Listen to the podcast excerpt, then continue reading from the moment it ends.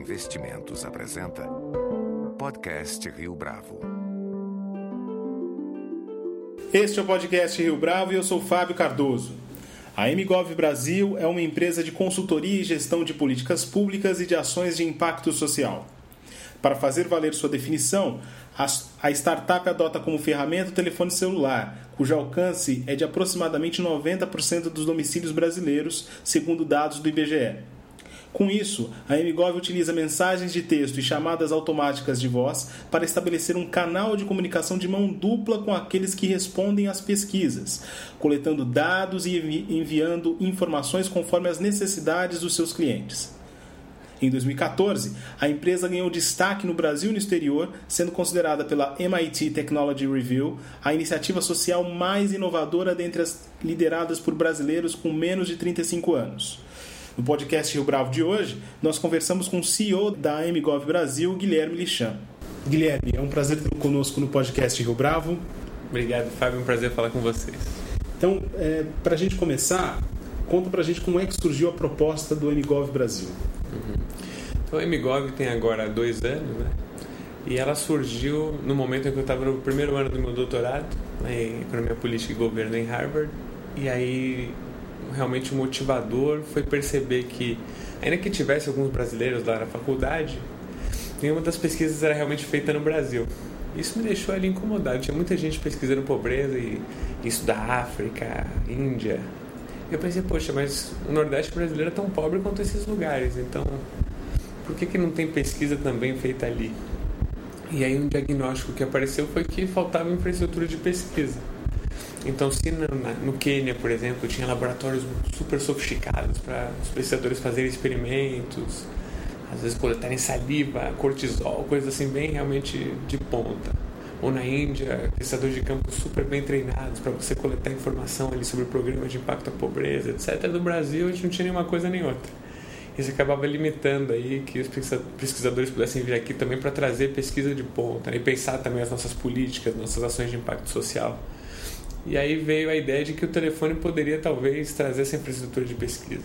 No Brasil, mais de 90% hoje dos domicílios têm telefone celular, mas 80% deles são pré-pagos. Então, tinha um, ao mesmo tempo uma oportunidade e um desafio. Como explorar essa capilaridade, ao mesmo tempo lidando com essa restrição. Essa era uma motivação bem ligada à parte de pesquisa. De outro lado, eu tinha vindo de uma experiência anterior no Banco Mundial que me deixou muito claro ali que faltava informação para o gestor público brasileiro ali sobre né, a demanda por políticas ou avaliação de serviços públicos existentes e aí também nessa dimensão parecia que o celular podia atender esse papel de agregar informação valiosa, mas dispersa e que era muito custosa de ser agregada. Então a gente pensou que juntando esses dois papéis a gente ia conseguir prover um serviço de alto valor, que era né, apoiar o gestor público, ou hoje em dia as fundações, organizações, institutos, com ações de impacto social, ao mesmo tempo que a gente trazia ali pesquisa de ponta para pensar esses problemas de maneira rigorosa. E a gente está falando aqui de telefone celular, é, não necessariamente smartphone, telefone celular de um modo geral. Perfeito. Então, smartphones, a estimativa aqui no Brasil seja hoje uns 40% do estoque de aparelhos, mas está crescendo muito rápido. Em breve a gente estima que seja quase 100% dos aparelhos. Mas a questão principal é que plano de dados é muito raro no Brasil. O Brasil tem a telefonia mais cara do mundo, e aí por isso esse dado que eu dei antes, que eh, hoje em dia ainda 76,5% dos telefones são pré-pagos. É caríssimo. O plano de dados mais barato que tem, quando tem promoção, é 7,50 por mês. O que pra gente parece nada, mas é super caro para quem vive em condições de pobreza mesmo. Então todo mundo tem celular, pode até ter smartphone, porque hoje em dia está capilarizando muito, mas o problema mesmo é ter plano de dados. Então a gente precisava de uma solução que não dependesse de aplicativo, acesso à internet, etc. Então a gente resolveu ir para SMS voz, que todo telefone tem. Então serve para tudo. Pode ser smartphone. Né? Eu, eu, eu acho que a diferença é menos entre o smartphone e o comum do que entre plano de dados e pré-pago.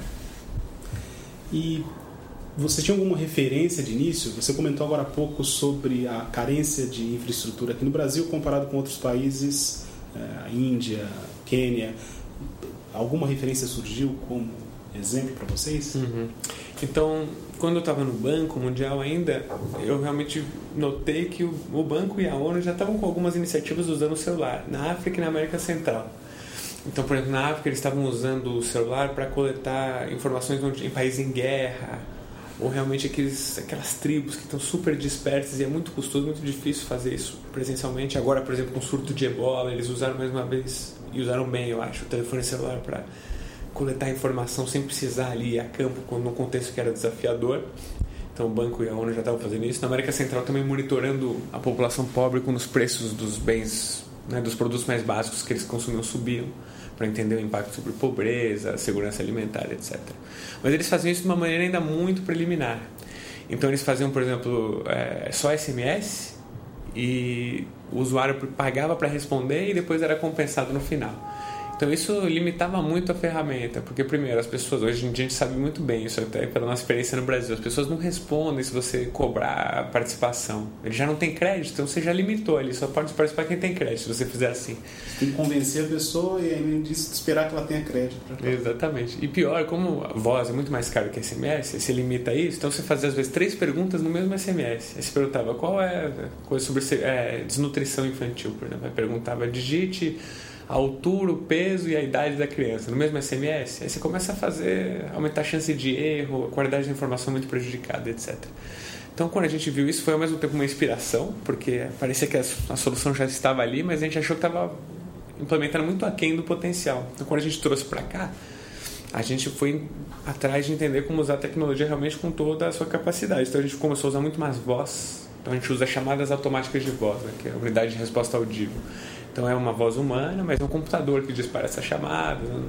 Né? O usuário responde apertando botões, então ele digita ali.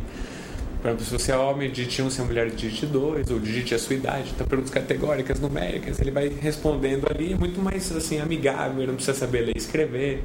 Tudo que a gente faz é, a gente chama que é cobrança reversa, então o usuário não paga nada nem seja chamada de voz ou SMS, depois a gente ainda dá creche no celular, no pré-pago, né, para ter um incentivo à participação. A gente acha que se inspirou no que o banco e a ONU já estavam fazendo, mas levou isso para um próximo nível. Né? E agora, no que vem, a gente realmente está levando a ferramenta para outros patamares. Então, a gente está integrando com a internet, a gente vai conseguir fazer que nem eles fizeram na Primavera Árabe, que na Síria, durante os protestos, tinha uma preocupação ali de que né, a população pudesse reportar a violência do governo contra essas pessoas. E aí o governo sírio cortou a internet, então isso ficou limitado. E aí o Twitter fez uma parceria com as empresas de telefone e aí a pessoa conseguia mandar SMS e isso saía direto no Twitter. Então esse tipo de coisa a gente vai poder fazer também com o nosso sistema a partir do ano que vem. E como é que funciona a metodologia de vocês, uh, trabalhando com esse tipo de levantamento? Uhum. Então a gente trabalha como um canal de comunicação. Então de um lado a gente coleta dados, seja por SMS ou voz, como eu estava dizendo. Então um exemplo concreto é se eu quero avaliar a qualidade de um programa, vem uma ligação, né? A pessoa primeiro, na verdade, é um processo de cadastramento. Então a gente não pode sair ligando por exigências regulatórias, etc. E também porque a participação fica muito pior. Então tem um processo inicial que eu, a gente faz um processo né, junto com o cliente ali, de cadastrar, levantar esses números. Isso pode ser desde uma panfletagem ali no posto de saúde, uma pesquisa sobre saúde, até uma coisa sofisticada, tecnológica, que a gente faz um disparo de SMS geolocalizado, usando triangulação de antena, por exemplo, para pegar as pessoas ali em torno do posto de saúde. Ou num caso mais eh, raro hoje em dia, o cliente já tem uma lista de telefones, né? Então o governo, por exemplo, já fez um cadastro prévio e tal. Então tem um ponto de partida. Uma vez que a gente já tem o público com o qual a gente vai trabalhar e as coisas são todas centralizadas. Aí o computador dispara SMS e voz. E aí o exemplo que eu ia dar pode vir a ligação e aí a pessoa, quando puder, atende e aí vai perguntar, por exemplo, responda, dê uma nota de 0 a 5 para a qualidade do posto de saúde no seu município. E aí a pessoa digita, a gente tem essas respostas instantaneamente disponíveis, a gente ah, trabalha essas informações para dar recomendações ali para seja o governo, as fundações, institutos, seja quem for o contratante, para melhorar a qualidade daquele programa ou ação de impacto social. Então a gente trabalha. Ah, e aí, para o indivíduo que respondeu, como eu estava dizendo, a gente dá algum incentivo, que na maioria das vezes é um crédito no pré-pago. Então a gente tenta integrar no telefone toda a solução. A ideia é que a gente faça essas duas pontas. Eu falei da primeira, que era coletar os dados. O outro lado que a gente usa, tem usado cada vez mais é enviar informações. Então a gente, por exemplo, no Ceará, no projeto que eu posso contar mais depois, a gente mandava, mandava para os produtores ali, realmente no sertão, super isolado, a gente mandava previsão de chuvas oficial no município. Depois a gente mandava o preço médio dos produtos que eles vendiam. Então você consegue também apoiar esse indivíduo que ele é muito vulnerável ali, ele é meio abandonado né, pelo poder público, com informações que apoiam ali decisões muito complexas. Então o legal do celular é isso, a gente consegue usar as duas direções do canal de comunicação. Fala um pouco então desses projetos, você comentou agora há pouco esse Nordeste, quais foram os, aqueles que vocês já desenvolveram uhum. e quais são os próximos que você poderia destacar aqui pra gente? Uhum. Então a gente começou, na verdade, em 2013 ali com um, projeto no Rio Grande do Norte, que era, era o maior programa social do estado, chamado Programa do Leite, né? o Leite Potiguar. Então é um programa que distribuía leite para populações assim muito carentes, que não tinham condições de comprar o leite por conta própria, supostamente. Então o programa atendia 150 mil famílias por dia um programa de 80 milhões por ano em recursos. Então, para o estado tão pobre quanto o Rio Grande do Norte, era o maior programa deles. E aí eles tinham um diagnóstico, a Secretaria de Planejamento, que o programa funcionava muito mal, que iam acabar com o programa. Então eles contrataram a Migov para documentar em 40 municípios do estado de maneira ágil se de fato o programa funcionava mal como eles pensavam. Então o que a gente fez para mostrar como funciona essa logística né, da, da operação? A gente usou a capilaridade do governo para rapidamente, em duas, três semanas, levantar mil telefones nos postos de distribuição do leite do próprio programa. Uma vez que a gente fez isso, aí ia uma ligação que sem custos para o respondente, como eu estava dizendo, e que tinha umas perguntas assim bem específicas sobre qualidade da focalização. Então eu tentava entender, por exemplo, se o indivíduo era realmente pobre, se ele não tinha condições de comprar leite, se ele não comprava leite suficiente antes do programa, coisas nessa linha de focalização e também algumas coisas para entender a qualidade da distribuição. Então, se o leite chegava na quantidade suficiente, na qualidade suficiente, com a frequência correta e etc. Então, como eu estava dizendo, em tempo muito curto, a gente conseguiu documentar que o programa de fato funcionava muito mal. Por exemplo, 40% dos beneficiários não se encaixavam no perfil de focalização do programa. Então, facilmente, ali usando, por exemplo, cadastro único, você podia melhorar a efetividade e focalização do programa. E a gente acha que só conseguiu levantar isso porque a pesquisa por telefone é anônima. Então, imagina se eu perguntar face a face para alguém: será que você se encaixa no perfil do programa? Ele tem medo de perder o benefício? Nunca vou dizer. Mas por telefone a gente conseguiu levantar essa, essa informação né, agregada, digamos assim. É, outros dados interessantes era que, como eu estava dizendo, a maioria dos municípios funcionava mal de verdade. Tipo, o leite não chegava, devia chegar todo dia, chegava duas vezes por semana. Chegava com qualidade inadequada, quantidade inadequada. E só que num grupo pequeno de municípios que tinham uma gestão diferente, que era uma gestão municipalizada, ele funcionava muito melhor. Então, em vez do governo acabar com o programa, o que ele fez foi pegar esse modelo de gestão e universalizar, com impacto potencial sobre essas 150 mil famílias. Então, a gente já começou, acho, mostrando o potencial da ferramenta num contexto que era difícil, era o sertão, público muito simples, grande participação de analfabetos, até esse sinal intermitente do celular. Então, todos os desafios possíveis e aí mostrou que a metodologia podia funcionar, alimentando diretamente o desenho da política. E esse foi o primeiro? Esse foi o primeiro em 2013. Aí foi um período longo de aprendizado, como formatar o produto e que tipo de clientes podia atender. Em 2014 a gente voltou com, já atendendo vários públicos e com bem mais projetos. Então a gente fez, por exemplo, esse ano em políticas sociais, a gente avaliou políticas de convivência com o semiárido no Ceará, em 54 cidades. A gente acompanhou os produtores, um pouco do projeto que eu já comentei ali, ao longo de quatro meses para entender os impactos da seca, inclusive sobre, não só sobre renda e consumo, mas também sobre capacidade de, de decisão mesmo, usando coisas bem modernas aí de pesquisa acadêmica sobre como que a escassez de água, no caso, captura atenção, memória, controle de impulsividade. Então, a gente fez, essa foi uma pesquisa em parceria com Harvard e a gente deve continuar no ano que vem. A gente também, em políticas sociais, agora no fim do ano, está monitorando alguns protótipos de educação financeira com as beneficiárias do Bolsa Família. Então, esse é um, programa, um projeto bem interessante que a ideia é que os recursos do programa possam ser usados não só para o consumo básico, mas também até para poupança e talvez ajudar a começar um pequeno negócio. Então, tem uma empresa que está trabalhando alguns protótipos bem simples, né, para aumentar a poupança e empreendedorismo junto a essas beneficiárias. E o que a gente está fazendo é monitorar pelo celular o uso desses protótipos. Aí é tudo por SMS e tem funcionado bem legal. Em educação, esse ano a gente trabalhou, a gente avaliou um programa do Canal Futura de primeira infância. Esse foi muito legal porque foi em 631 cidades em todos os estados do Brasil, mostrando aí realmente a capilaridade da solução. E também a gente avaliou material didático no estado da Bahia, em 101 cidades, do programa Ciência na Escola. Em saúde, a gente está fazendo está avaliando ações de responsabilidade empresarial que vão melhorar os equipamentos de saúde pública da cidade em Embu das Artes. Então a gente já fez uma coleta de linha de base para entender as percepções da população sobre a qualidade do serviço nos postos de saúde, unidades básicas, e aí a gente acompanha até meio do ano que vem para entender se as intervenções que estão acontecendo ali de fato vão melhorar essas percepções. E a gente faz aí no caso de um jeito bem sofisticado. Então a gente usa o SMS para ter, como a gente chama né, na pesquisa, grupo de tratamento e controle, para realmente poder documentar de forma rigorosa o que, que foi o impacto da intervenção e o que, que foi sua variação de percepções. E mobilidade urbana e sustentabilidade, a gente trabalhou com Greenpeace aqui em São Paulo, aí com bastante tecnologia nova, assim, essa coisa usando disparo geolocalizado nos parques, Ibirapuera e Vila Lobos, para engajar essa população com Greenpeace e documentar ali as principais é, percepções sobre políticas de restrição ao uso do carro e mobilidade urbana. Então esse foi o 2014 para Bigode. 2015 a gente espera fazer ainda mais coisa, a gente está estreando agora fora do Brasil. Então de janeiro a junho, a gente está trabalhando com o orçamento participativo de Boston, que vai dividir um milhão de reais. Aliás, né, separou um milhão de reais para que seus cidadãos de 12 a 25 anos decidam como gastar.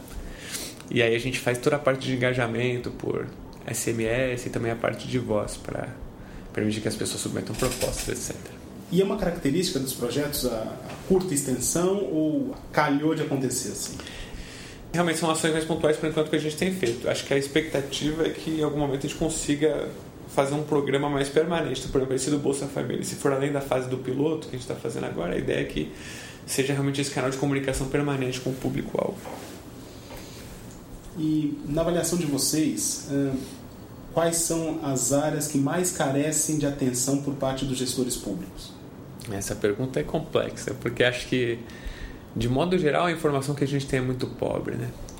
Então pode, ser, pode até ser que né, tenha gestores muito comprometidos e que tenham uma vontade de entregar ali, mas imagina, o que a gente diz, é que, ainda que a gente viva hoje aí na era do terabyte, né, a gente fala, pô, para quase toda decisão que a gente precisa fazer, a gente tem toda a informação disponível, que não falta informação, né, e a gente decide tudo o tempo todo.